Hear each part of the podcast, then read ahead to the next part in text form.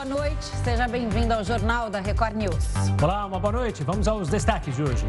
Brasil atinge menor nível de desemprego desde 2015. Furacão Ian causa 21 mortos e cenário de destruição na Flórida. Rússia confirma a anexação de quatro regiões ucranianas. E ainda, dois dias das eleições, urnas eletrônicas são distribuídas para as zonas eleitorais.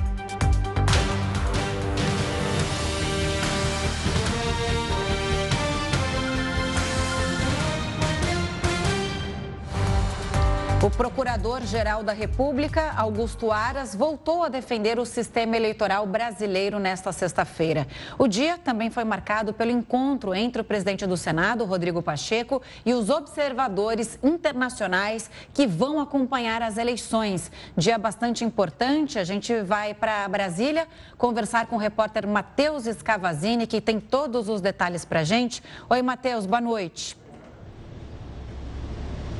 Boa noite, Camila, Gustavo. Boa noite a todos. Os observadores estrangeiros foram até o Senado e participaram de uma solenidade. O presidente da casa, Rodrigo Pacheco, voltou a falar que o sistema brasileiro de votação é eficiente e seguro. Essa já é a segunda vez essa semana que ele defende o sistema brasileiro. Ele também destacou a atuação da Justiça Eleitoral e do Senado no combate ao que chamou de qualquer tipo de retrocesso que coloque em risco a independência das instituições brasileiras. Outro que se manifestou foi o Procurador-Geral da República, Augusto Aras, que também reafirmou a confiança no processo eleitoral brasileiro.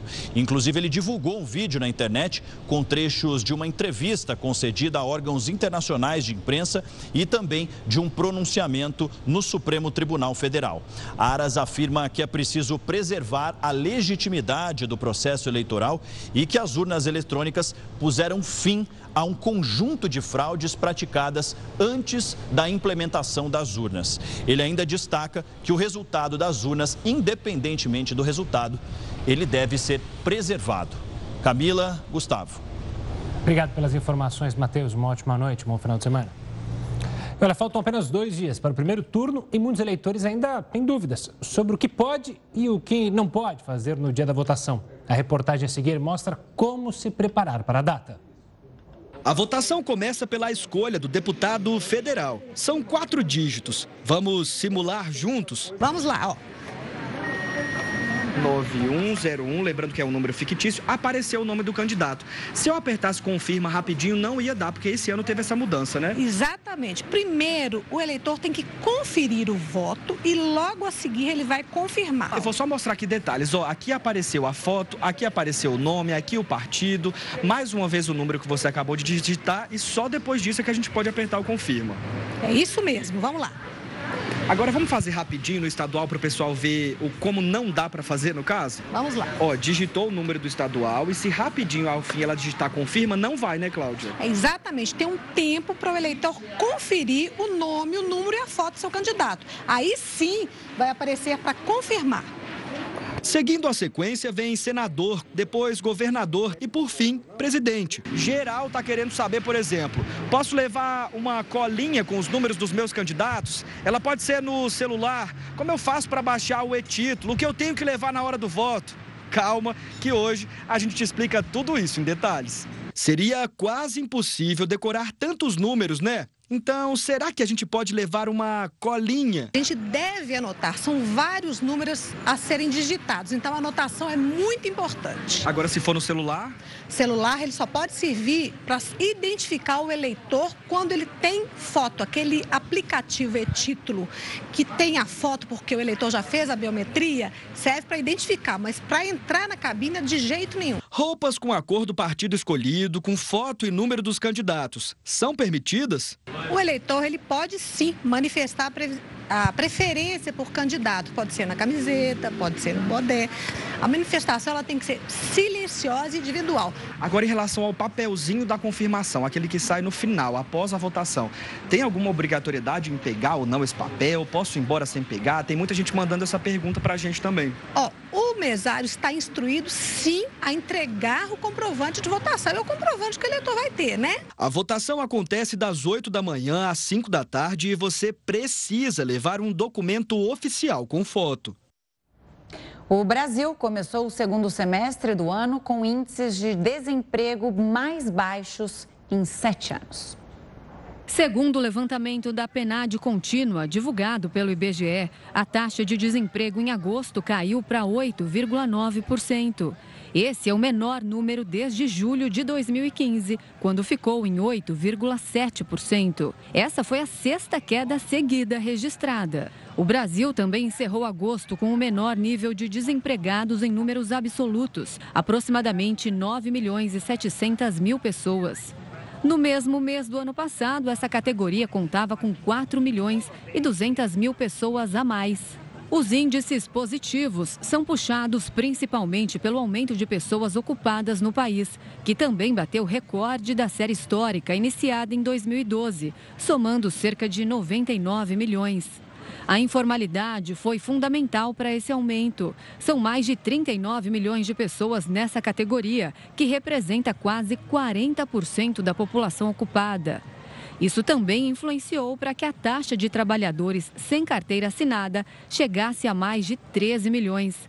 Ainda segundo a divulgação do IBGE, comércio, administração e outros serviços foram as atividades que também influenciaram a alta. Outro índice que chama a atenção na pesquisa é o da população desalentada, aquela que já desistiu de procurar emprego. A estimativa é de 42 milhões, 18,5% a menos que no ano passado. Essa categoria e a de desempregados são algumas das que formam o grupo de subutilizados, que caiu para quase 24 milhões de pessoas, 23,6% a menos na comparação com 2021. No Brasil, ainda existem 6 milhões e 400 mil pessoas que trabalham menos de 40 horas na semana e gostariam de trabalhar mais. Outros 3 milhões e 600 mil podem trabalhar, mas não têm disponibilidade, como mulheres que deixam os empregos para cuidar dos filhos. Para falar mais sobre esse recuo no desemprego, a gente conversa com Jefferson Mariano. Ele é professor na Casper Liber e pesquisador do IBGE. Professor, uma boa noite, obrigado mais uma vez pela participação aqui conosco. Essa é a sexta é, alta seguida ou diminuição no índice de desemprego. A gente pode então confirmar uma retomada do mercado de trabalho e a consolidação nesse momento?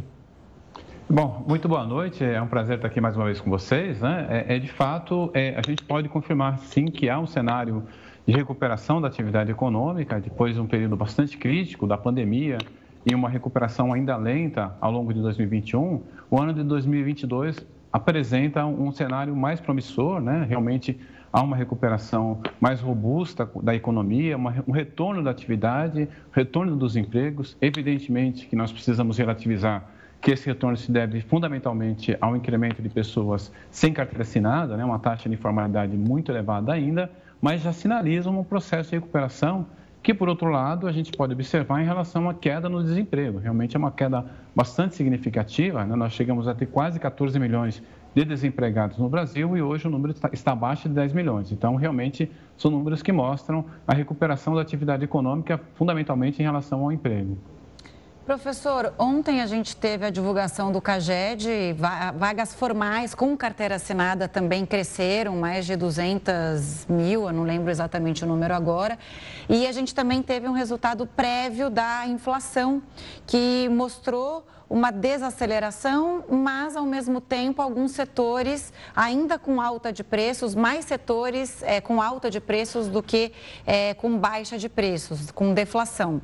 Eu te pergunto, no emprego é assim? Quais setores estão puxando esse aumento do desemprego, mais pessoas empregadas? E se isso realmente veio para ficar? A gente está no ano eleitoral, a gente sabe, né? O que esperar também até o final do ano e para o próximo ano, que é uma, uma preocupação muito grande é, de quem acompanha esses números. Bom, perfeito, Camila. É, realmente, é, no caso do mercado de trabalho, é semelhante ao que você observou em relação aos preços, há uma relativa simetria, né? Por exemplo, na comparação é, trimestral, a recuperação foi pautada pelo setor de comércio e setor de serviços. Os serviços, nós já tínhamos observado é, no mês passado uma, uma, taxa significativa do crescimento dos serviços e isso pode ser observado nessas duas divulgações. Então, é, os outros setores, a gente teve um quadro de relativa estabilidade, na comparação anual, sim, na comparação anual, aí já há uma, uma disseminação um pouco maior, a indústria também contribui significativamente para essa recuperação. Então, existem setores que têm uma capacidade maior de absorção e outros que enfrentam ainda problemas relacionados é, a cadeias produtivas, a situação relacionada a matérias-primas, a própria questão da inflação, né, que nós tivemos um período ainda muito recente de queda nos preços, então ainda existem algumas cadeias produtivas que estão pressionadas por custos elevados, que ainda apresentam dificuldade com relação à contratação de trabalhadores. Mas a segunda parte da pergunta que você colocou, sim, é um cenário de fato de recuperação do mercado de trabalho. Né? É, esse número abaixo dos 10 milhões é bastante importante, significativo, né? porque nós ficamos muito tempo com o número de desemprego acima de 10 milhões, então é um número significativo, isso pode sinalizar um processo de recuperação com relação ao mercado de trabalho nos próximos, nos próximos meses e também no, no, no próximo ano. É verdade que é, é muito difícil ainda, muito longe, está muito longe, porque vai precisar realmente de, de uma recuperação mais robusta da economia, uma continuidade dessa recuperação é, no próximo ano, mas sem dúvida nenhuma os números já são, são mais interessantes. Professor, ainda pegando esse paralelo entre é, a diminuição do desemprego e a inflação, o rendimento real, segundo a PNAD, também aumentou muito por causa da deflação que a gente vem acompanhando na economia. Mas esse seria o próximo passo, ou seja, é, os postos de trabalho pagarem melhor ao trabalhador esse segundo passo seria mais demorado, tende a ser mais largo ou a gente pode imaginar um aumento real do trabalhador nos próximos meses?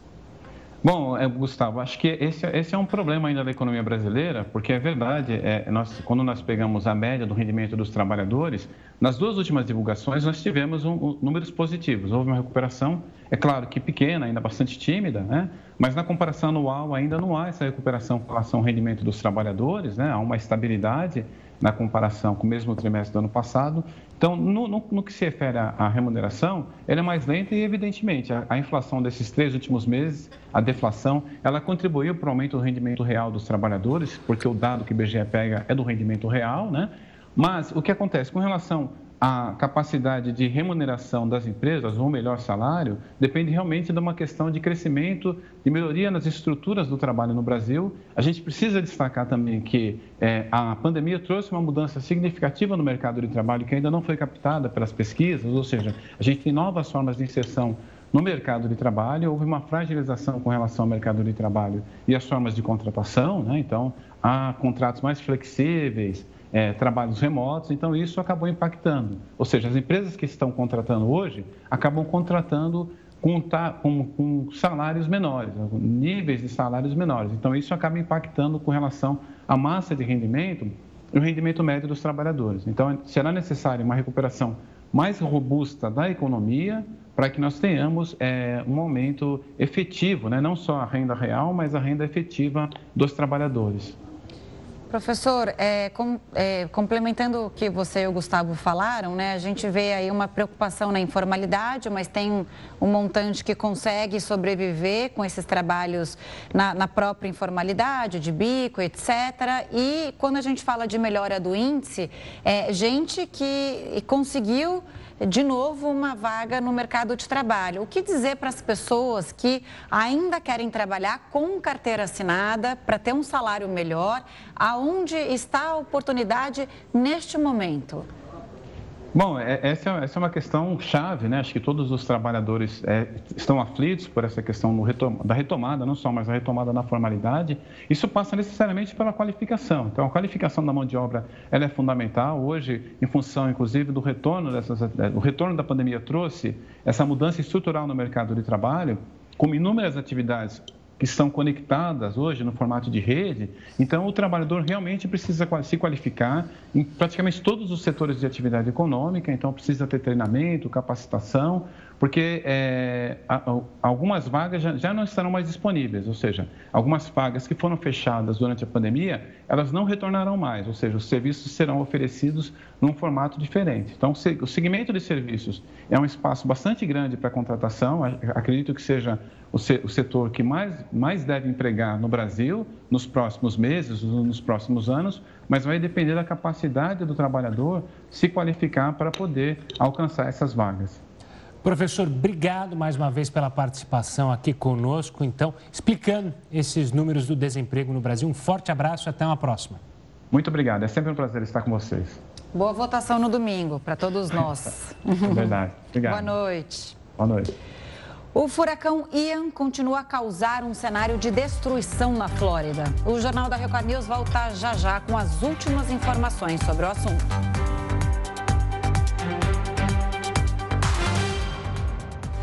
Estamos de volta para falar sobre as contas públicas que tiveram o maior saldo negativo para agosto desde 2020. Nesta sexta-feira, o Banco Central informou um rombo de mais de 30 bilhões de reais nas contas públicas em agosto. Esse é o primeiro déficit desde maio.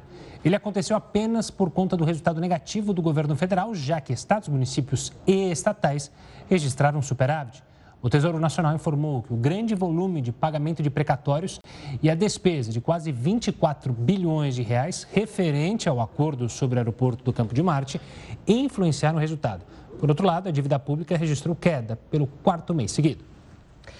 Bom, os consumidores residenciais estão a um passo de poder escolher a fornecedora de energia elétrica. Assunto para quem? Heroto Barbeiro. Ele mesmo. HB, boa noite para você. Isso pode diminuir o valor da conta de luz, né? A gente reclamou tanto durante esse ano da conta de luz, agora deu um pouco de respiro, mas seria bom manter um nível aceitável de conta de luz, né, para todos os brasileiros.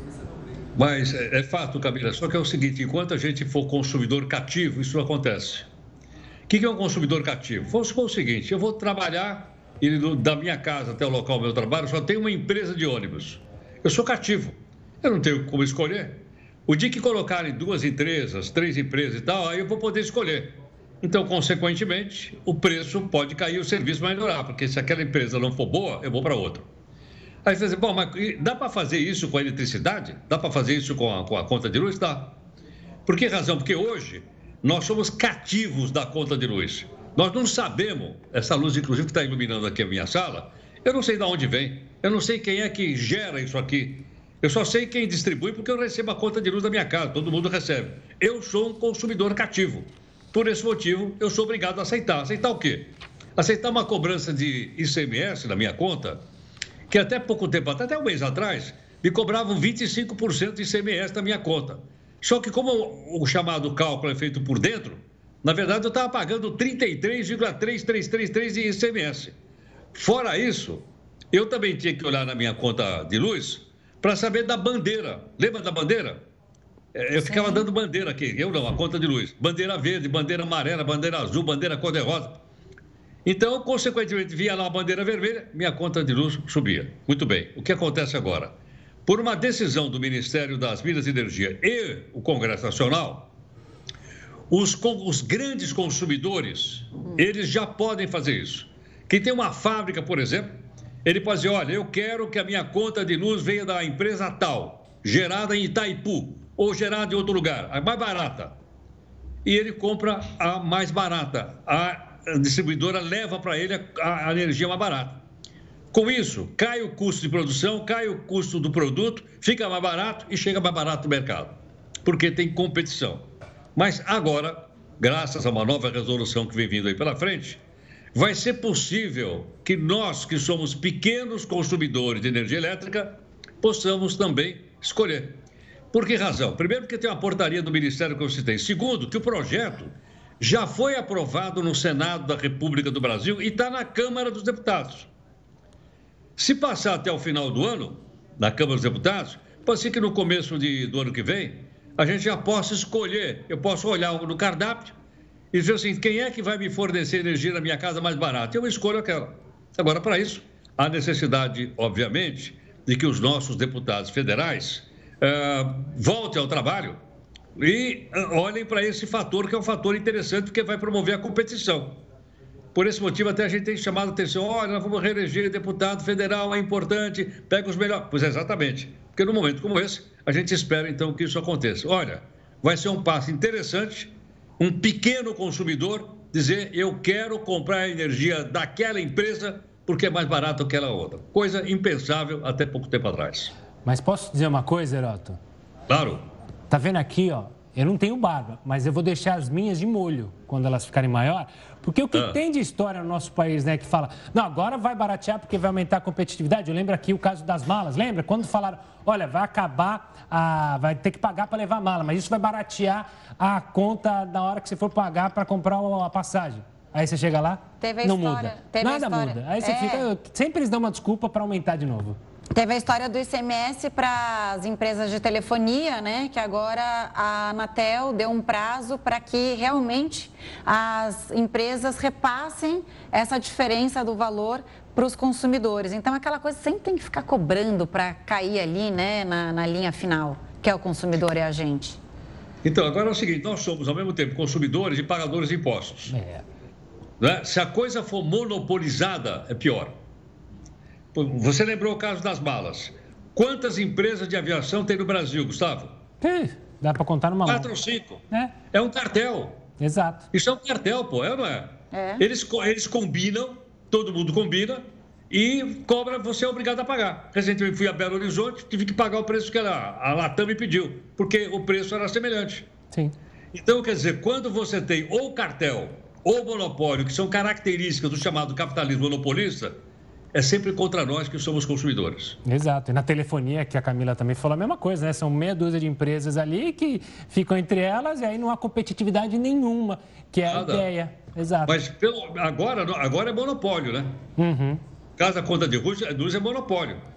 Quer dizer, nós vamos quebrar o monopólio. É provável, é provável, é possível, por isso a gente tem que cobrar, Exato. que espera que o preço caia. E, gente, não é fácil ser consumidor no Brasil, né? A gente está dizendo quando tem alguma reclamação em relação a isso, quando a gente vai reclamar, mesmo da conta de luz ou para uma companhia aérea. Companhia aérea acho que é mais difícil para você ter é, alguma reclamação atendida, né? Mas telefonia, que tem um serviço da Anatel bom e tal, a gente tem que procurar nossos direitos mesmo, porque para pagar imposto e para pagar conta, a gente tem que pagar direitinho. Agora, para reclamar e receber a sua, a sua resposta de volta, tá aí, ó, tem que suar bastante. É, e, só... Camila, para isso, a economia precisa ser aberta. Uhum. Para quanto mais tiver, melhor. Porque se, se, a economia fica fechada, a gente fica à mercê de dois, três ou de um monopólio, como é o caso hoje da conta claro, de luz. Exato. Dúvida. O importante na competitividade, competitividade é isso mesmo, é preço, que pode ficar maior, é menor, e também a qualidade do serviço. Quando isso. você tem várias empresas competindo por você, cliente, o, que, o mínimo que a gente espera é isso, que a qualidade do serviço seja atendida. Está ruim? Mudo para a próxima. Ah, continua ruim? Vou para outra. E, claro, agências reguladoras que cobrem, né? Como é o caso que a Camila falou. Teve que cobrar as empresas de repassar a diminuição do ICMS. Só lembrando, o ICMS é, que foi diminuído justamente para a gasolina, também atendia é, as telefonias, mas elas ficaram quietinhas na Atende, delas. Atende, né? né? É. Conta de celular, conta de internet, super é, contas e, e, serviços que a gente usa, né? São essenciais praticamente hoje. Mas Olha, vocês, já imaginaram, vocês já imaginaram se existisse só uma rede de supermercado? Ah, ia colocar o preço lá em cima e você fica refém daquela... É. Eu, eu fui, quando eu fui na Rússia, ainda na transição da União Soviética para a Rússia, só tinha uma rede de supermercado. Adivinha o que aconteceu? Claro. Claro. Claro. Heródoto, vai dormir. Sextou, mas... Não, não. Tem que trabalhar domingo. Vocês não vão fugir, não. Pera é aí, tem plantão aí, hein? Sextou, vai pra praia, não. Sextou, mas não tanto, porque domingo tem a festa da democracia, Exatamente. que todo mundo adora falar. exercer a democracia, já tem que baixar o e-título até amanhã ou levar um documento com foto e comparecer às urnas para colocar ali a nossa vontade como cidadão, né? E depois ligar aqui na Record News para acompanhar tudo do voto dos candidatos. Sem dúvida. Também, claro, da repercussão, da apuração, tudo aqui na Record News. Combinado, Heroto? Combinado, estamos aí. Beijo grande. Um abraço. Mais, Nosso querido. mestre. Obrigado. Boa noite. Obrigado. Bom, uma mulher morreu após fazer um procedimento estético em uma clínica de estética no Rio de Janeiro. A polícia, claro, investiga o caso. Quem tem mais informações ao vivo é o repórter Marcos Marinho. Marcos, boa noite. As suas informações, infelizmente, né? Mais um caso. É verdade, Camila. Infelizmente, boa noite para você. Mais um caso, infelizmente, Camila. Boa noite para você, para o Gustavo, para todos que nos acompanham. A Marise Silva de Souza, ela tinha 50 anos e ela tinha um sonho de fazer um procedimento estético. Ela queria aumentar o bumbum e, para isso, juntou R$ 3.500 para fazer esse procedimento. Segundo a família, ela conheceu uma profissional de estética identificada como Fernanda Lima por meio de uma amiga que já tinha feito um procedimento de botox. E a partir daí, a vítima então começou a conversar com essa profissional, a Marise começou a conversar com essa Fernanda Lima por meio do WhatsApp e justamente por meio do WhatsApp marcou a consulta, marcou o procedimento. A polícia inclusive está analisando as conversas, as gravações, as trocas de mensagens entre as duas. Em uma das conversas, a Fernanda afirma que esse valor de R$ 3.500 estaria incluído também uma série de antibióticos, medicamentos controlados que só podem ser vendidos com receitas médicas, mas que a Marise teria que tomar esses medicamentos para fazer esse procedimento. E aí o que, que aconteceu? Segundo a família, ela morreu na maca. Durante o procedimento, a polícia militar foi chamada, em seguida conduziu a Fernanda para a delegacia de Campo Grande, na zona oeste do Rio de Janeiro.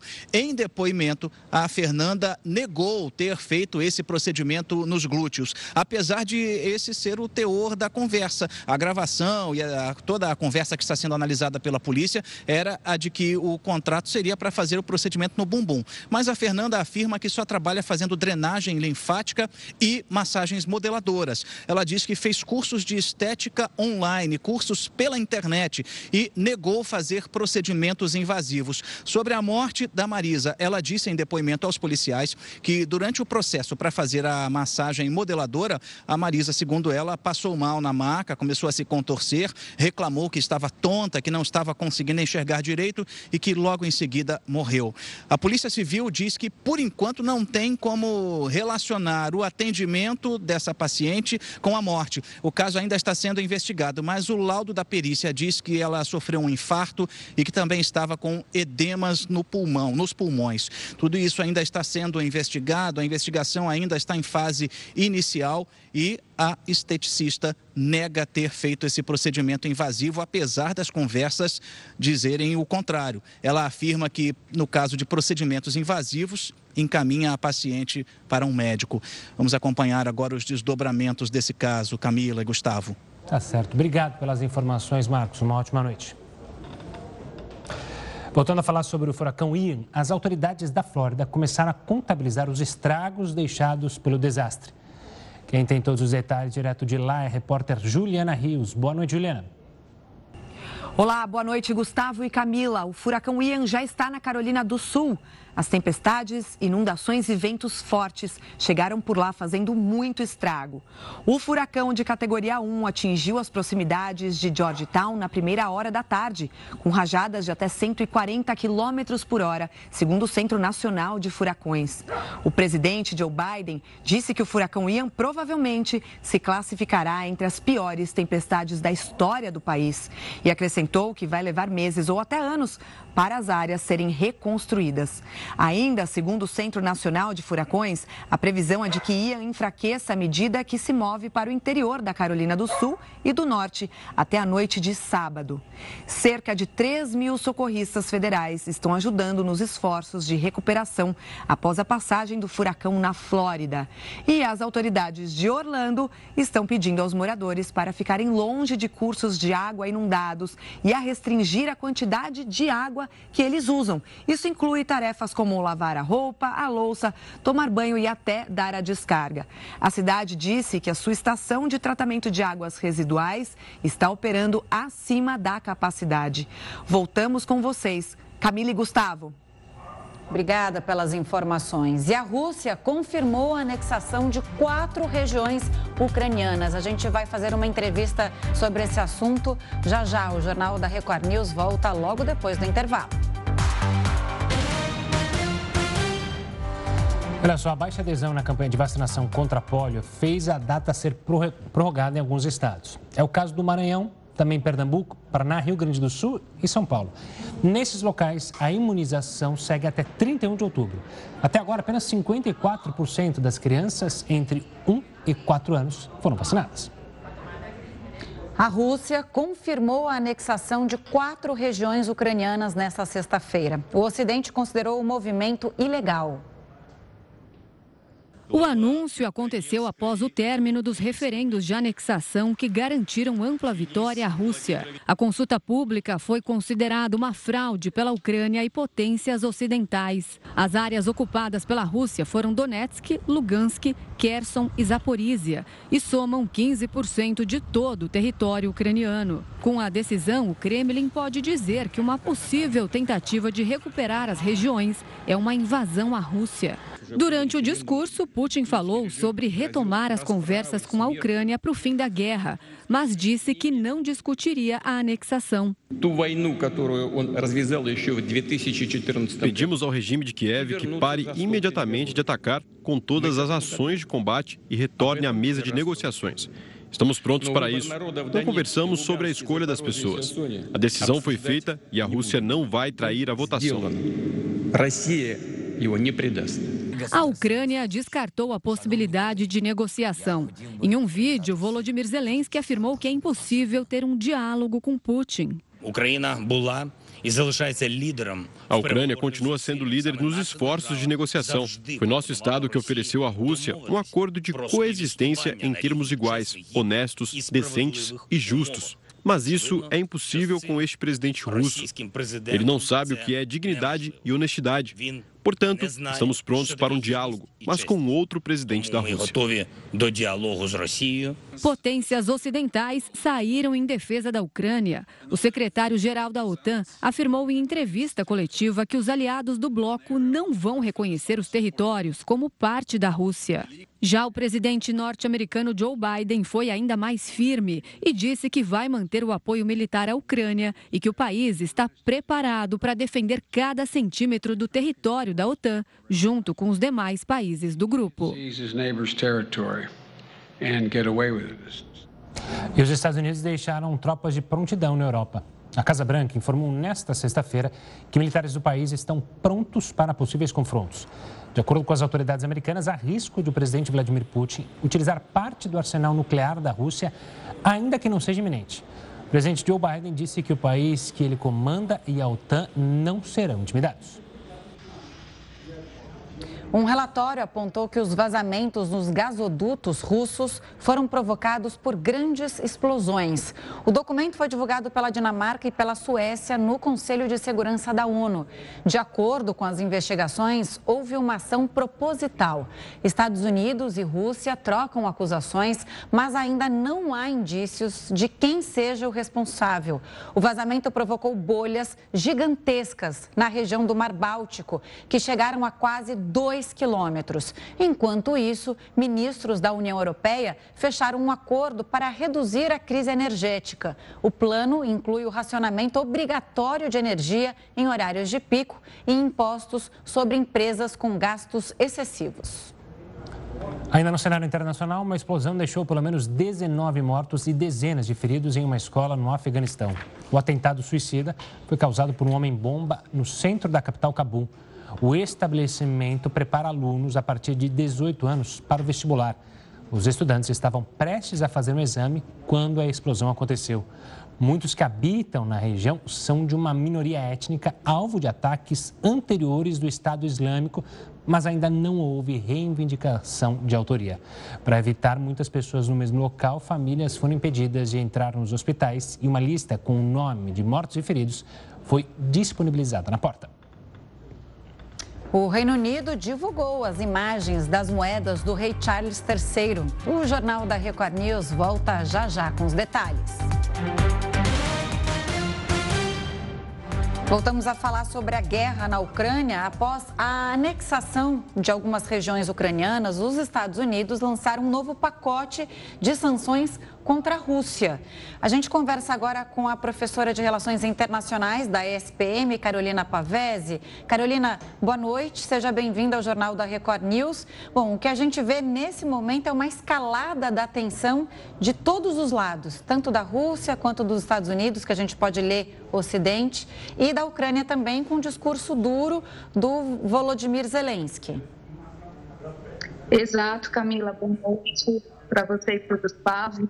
É, hoje e ontem nós tivemos aí uma nova fase nesse conflito, como você colocou muito bem, uma escalada é, e as dificuldades de um acordo de paz que se torna cada vez mais distante é, diante desses últimos acontecimentos do dia de ontem e de hoje, com essa anexação ilegal considerada do ponto de vista do direito internacional como ilegal, de quatro novos territórios por parte da Rússia, uma decisão unilateral seguindo um plebiscito extremamente arbitrário, muito questionável, que foi realizado no dia de ontem e hoje o Putin anunciou que então estava incorporando esses quatro territórios como parte agora da Rússia.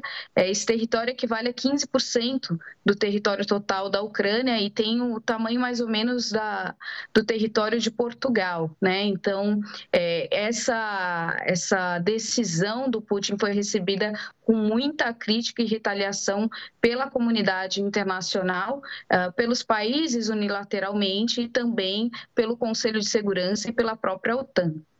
Professor, uma boa noite da minha parte também. Zelensky pediu a aceleração da adesão da Ucrânia à OTAN. Você acha que esse pode sim ser um contragolpe é, do Ocidente? Existe essa possibilidade ou essa adesão é um pouco mais complicada? Olha, Gustavo, é, hoje o Zelensky mostrou né, que está protocolando o seu pedido de entrada da OTAN, mas esse, ele mesmo reconheceu que essa entrada na organização não deve acontecer enquanto esse conflito ainda estiver em curso. Né? É prática que a organização não incorpore nenhum novo membro que esteja diretamente envolvido numa guerra, num conflito, até porque se a Ucrânia ingressasse agora na OTAN, é, seria necessário necessário que a organização inteira participasse diretamente desse conflito. Né? E aí o envolvimento dos países europeus e dos Estados Unidos direto no conflito, ele tomaria uma proporção muito maior do que já tem tomado. Então essa decisão, ela é importante, ela é simbólica, esse movimento de hoje, né? essa acolhida também por parte da OTAN desse pedido, mas na prática isso não vai gerar nenhum efeito de imediato. Bom, e a ameaça de usar armas nucleares por parte da Rússia, né? Não é, armas de longo alcance, de pequeno alcance, de qualquer forma, é, o Ocidente vê isso como uma ameaça. Estados Unidos já se posicionaram e também já impuseram novas sanções contra o país. O que esperar dessa situação toda? Olha, essa questão das armas nucleares, elas têm permeado toda a guerra desde o seu início. Em alguns momentos, o risco de um uso ou o discurso de um uso de armas nucleares se torna um pouco mais enfático. Hoje, o Putin falou que vai fazer tudo que for necessário para poder defender esses novos quatro territórios, e isso fica subentendido que ele considera inclusive o uso de armas nucleares se for necessário, mas é, ainda assim enxerga isso como um pouco de blefe por parte da Rússia, inclusive porque a Ucrânia já chegou a invadir ou a atacar é, a Crimeia, que é um outro território ucraniano que é anexado é, pela Rússia. E a Rússia não retalhou com armas nucleares. Então, a gente tem um antecedente aí que mostra que há uma certa uh, hesitação por parte da Rússia em, de fato, empregar essa sua estratégia, até porque ela sabe que vai vir uma retaliação à altura por parte dos países do Ocidente, coisa que ela também não está disposta a encarar. Mas, professora é, e Gustavo, também não sei se vocês concordam comigo, mas a, o contexto era diferente em 2014, quando teve a anexação da Crimeia. Agora o país está sob ataque. Naquela época era uma região sob ataque, né? Então, será que é blefe? É o que a gente fala, né, Gu? É, quando a gente começou a falar e ver exercícios militares, o mundo não esperava a guerra na Ucrânia. Exato. Bom, a gente nunca pode subestimar e, e, e, descartar completamente essa possibilidade, mas o que a gente tem acompanhado historicamente é que as armas nucleares, embora os países desde a Segunda Guerra Mundial tenham é, aumentado os seus arsenais nucleares, mas que elas não foram empregadas. Né? O único país a utilizar armas nucleares de fato, historicamente, foram os próprios Estados Unidos. Uh, de qualquer forma, é, a Rússia tem sinalizado que está disposta disposta a ampliar a sua linha de frente. É, ela tem hoje acionou novos reservistas. Ela disse que isso não é um ensaio necessariamente para colocar mais tropas é, na Ucrânia, mas um exercício militar comum. De qualquer forma, são mais de 1.200 soldados que já, que já estão na região da fronteira.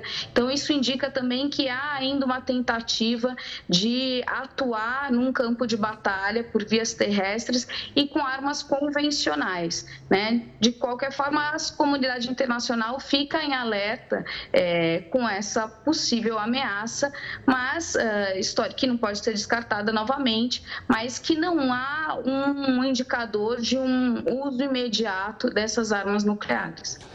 Professor, o Vladimir Putin também falou hoje sobre Ucrânia abrir um canal de negociações, voltar às mesas de negociações. Em contrapartida, o presidente Zelensky falou que não abre negociação enquanto o presidente russo for Vladimir Putin. Isso impossibilita de vez uma retomada das negociações ou também parte um pouco de blefe de cada um e é possível que haja negociação? Olha, Gustavo, é, se não houver uma derrota eminente ou da Rússia ou da Ucrânia, a única solução para um término desse conflito passa por um acordo de paz né, e por vias diplomáticas que deverão ser empregadas de alguma maneira. A decisão do Zelensky de fechar as portas para uma negociação com Putin enquanto ele for presidente vem como uma resposta a essa anexação, é, como parte também de não reconhecer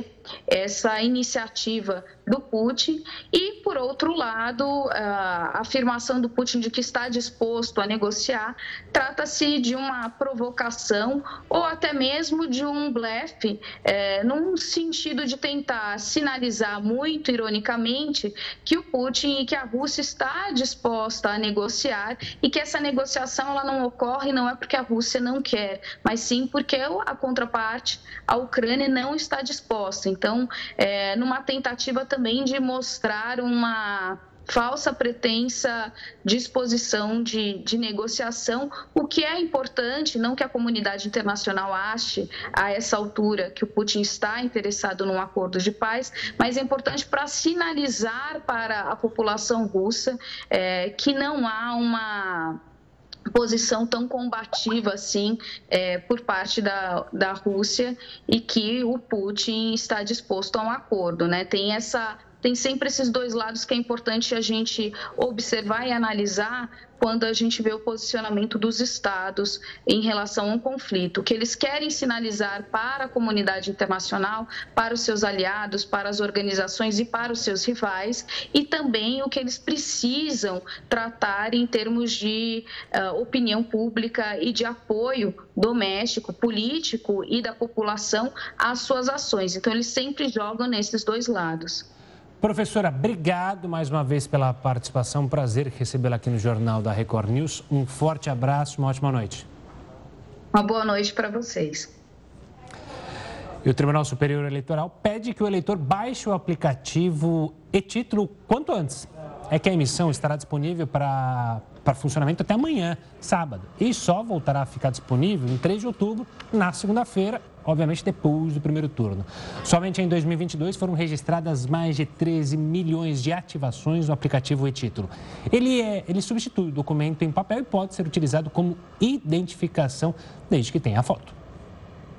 Vamos falar de Fazenda? Hoje é dia da terceira festa da temporada de A Fazenda. E encontro pós-reality é aqui, em Fazenda News. Após a saída de Ingrid, é o momento dos peões relaxarem com uma baita festa em Itapecerica da Serra. Ontem, o clima na casa ficou bem dividido após a eliminação. E a volta para a sede da PUA Débora mostrou bem isso.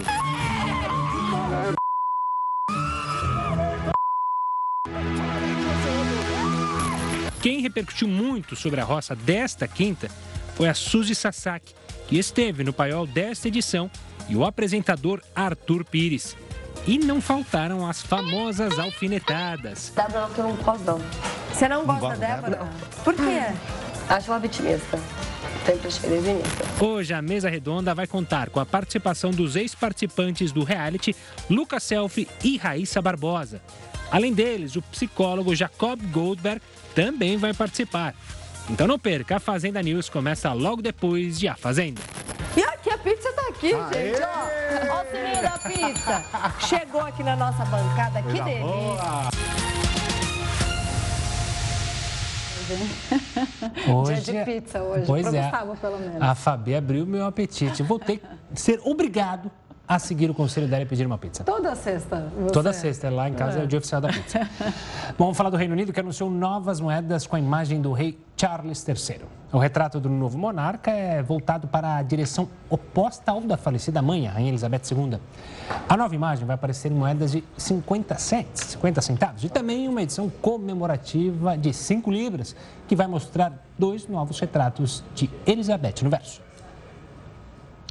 O furacão Ian já causou pelo menos 21 mortes no estado da Flórida. Outras centenas de pessoas seguem desaparecidas. Após enfraquecer e se transformar em uma tempestade tropical, o Ian voltou a ganhar força e retornou à categoria de furacão, enquanto segue para o estado da Carolina do Sul, segundo informou o Centro Nacional de Furacões dos Estados Unidos. Em pronunciamento, o presidente Joe Biden afirmou que o Ian pode ser o furacão mais letal da história da Flórida. Mais de 3 milhões de pessoas ainda estão sem energia elétrica no estado. Por causa dos danos, Biden declarou o estado estado de desastre natural maior, uma decisão que permite liberar fundos federais para as regiões afetadas. O furacão chegou a provocar ventos de até 250 quilômetros por hora em muitas localidades, o que causou um cenário de destruição.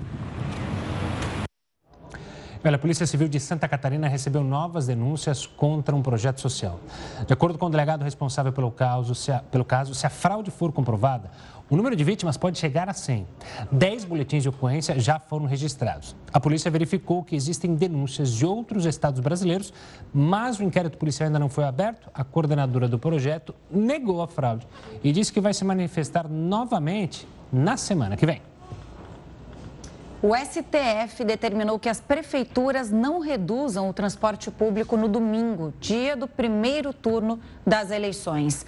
Em Porto Alegre, depois de uma polêmica, haverá passe livre. A solução para o impasse foi anunciada durante uma coletiva de imprensa. O termo de ajustamento de conduta envolveu a Prefeitura de Porto Alegre, o Ministério Público, a Câmara de Vereadores e o Ministério Público de Contas. Nós sentamos, dialogamos muito até chegar a este momento, mas todo o diálogo foi sempre convergente, no sentido de afinar, construir aquilo que fosse técnica, juridicamente adequado e mais factível e possível de ser executado em tão pouco tempo. O chamado passe livre aos necessitados terá duração de 12 horas, das 7 da manhã às 7 da noite. Além de alcançar quem já é beneficiado pela isenção durante os dias da semana, entram na lista os estudantes e também as pessoas que disserem que não têm condições de pagar a passagem. Agora chegou o cidadão lá dizer que eu sou de baixa renda e quero votar. Por gentileza, bom voto ao senhor entra no ônibus. É isso que vai acontecer. Então não vai ter cadastro antes, não vai ter nada. O cidadão vai declarar e nós vamos aceitar a palavra dele como verdadeiro fosse. Para embarcar no ônibus, esses passageiros deverão apresentar um documento de identificação com foto, o mesmo que será usado no local de votação. Segundo a Prefeitura, o último dia de passe livre autorizado pelo município teve um custo aos cofres públicos de 1 milhão e 200 mil reais. Por conta disso, e com o objetivo de frear o reajuste das passagens, as datas de gratuidade foram reduzidas no ano passado. O prefeito informou que enviará na próxima semana um projeto de lei para a Câmara de Vereadores a fim de definir os parâmetros do passe livre se houver segundo turno. Nós somos sensíveis aos movimentos da cidade. Agora o prefeito está propondo enviar uma, um projeto de lei para a Câmara de Vereadores, certamente, prefeito, será apreciado, debatido, estudado pelos vereadores, provavelmente haverá emendas aprovadas ou não, mas a Câmara de Vereadores vai fazer a sua parte, vai discutir. Bom, é isso. Então, domingo, dia de eleições. O Jornal da Record News fica por aqui. Obrigada pela companhia. Boa sexta-feira para você. Tenha uma ótima noite. Fique bem informado agora com o News das 10 com a Renata Caetano. E lembrando, domingo, a cobertura completa aqui na Record News.